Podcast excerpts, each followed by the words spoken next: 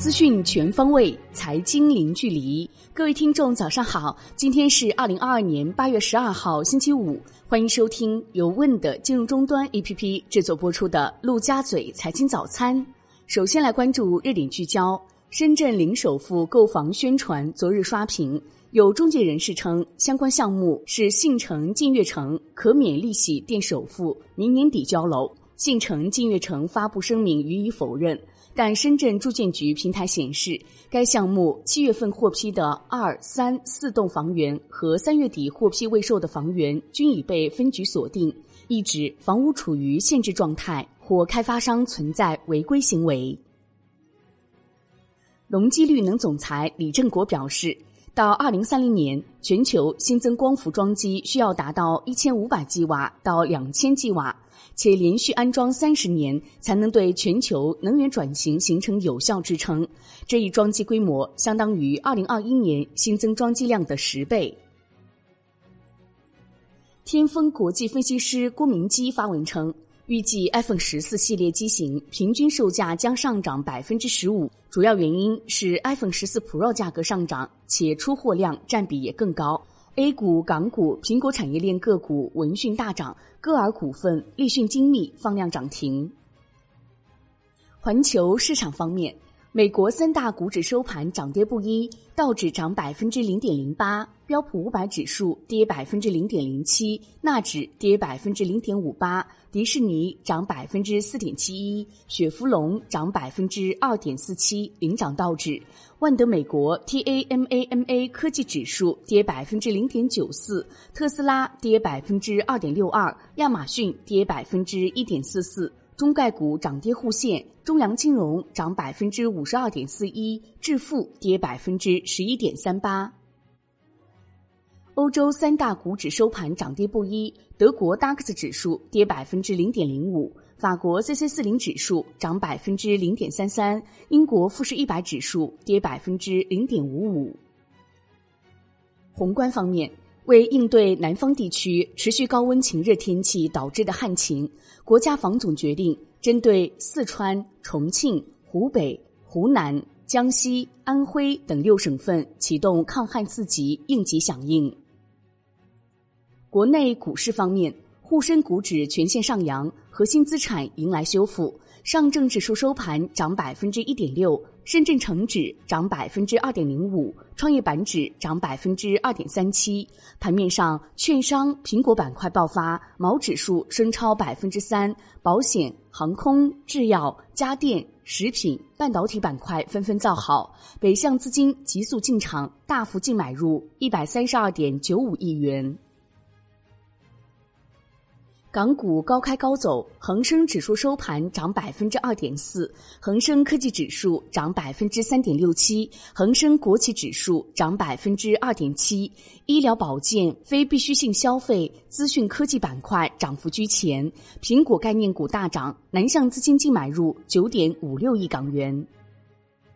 证监会核发五方斋、丽人科技 IPO 批文。南方路基、邦基科技首发获证监会通过，联盛科技暂缓表决。小米自动驾驶技术已进入测试阶段，第一期规划一百四十辆测试车将陆续在全国进行测试，目标是到二零二四年进入行业第一阵营。真实生物的新冠治疗药阿兹夫定片价格曝光，据复星医药发布。按照各地医保挂网价格，阿兹夫定片价格每瓶二百七十元。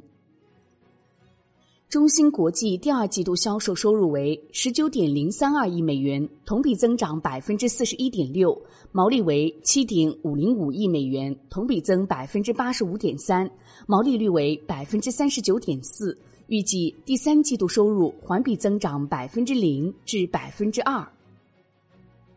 中国移动上半年营运收入为四千九百六十九亿元，同比增长百分之十二，股东应占利润为七百零三亿元，同比增长百分之十八点九，中期股息每股二点二港元。金融方面，千亿量化巨头换方否认，劝投资者全部赎回中证一千只增产品，称其全部产品从去年底起。已经全部封盘，目前希望稳住现有管理规模，也并不认可大小盘股的分化已到极限位置这一观点。关注楼市方面，北京市住房租赁条例将从九月一号起正式实施。条例规定，住房租金明显上涨或者有可能明显上涨时，政府可以采取涨价申报、限定租金或者租金涨幅等价格干预措施。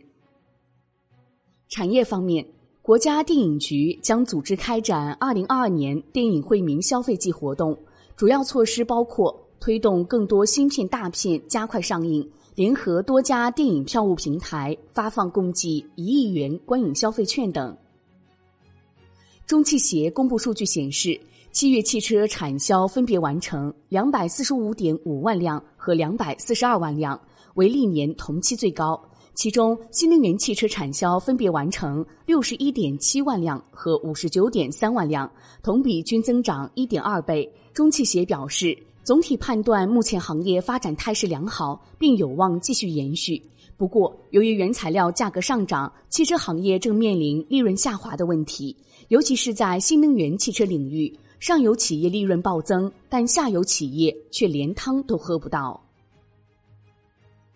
海外方面，美国七月 PPI 环比下滑百分之零点五，为二零二零年四月以来首次录得下滑。同比则上升百分之九点八，均低于经济学家预期。美国上周初请失业金人数增加一点四万人至二十六点二万人，连续第二周上升，并保持在去年十一月以来的最高水平附近。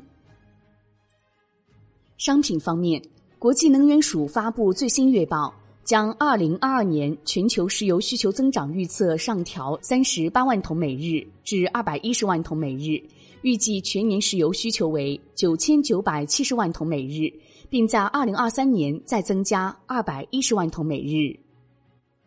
欧佩克将二零二二年全球石油需求增长预测下调十六万桶每日至三百一十万桶每日，全球需求为一亿桶每日。同时维持二零二三年全球石油需求增长二百七十万桶每日的预测。债券方面，银行间主要利率债收益率整体下行，为短券偏弱，国债期货小幅收涨，银行间资金面止住小幅收敛势头，隔夜和七天回购利率双双回落，地产债整体走弱，多数下跌，二一 BD 零二跌超百分之三十二。最后来关注外汇方面，周四在岸人民币对美元十六点三十分收盘报六点七三八六，涨一百九十一个基点；夜盘收报六点七四五零，跌二百零五个基点。人民币对美元中间价报六点七三二四，调升二百八十八个基点。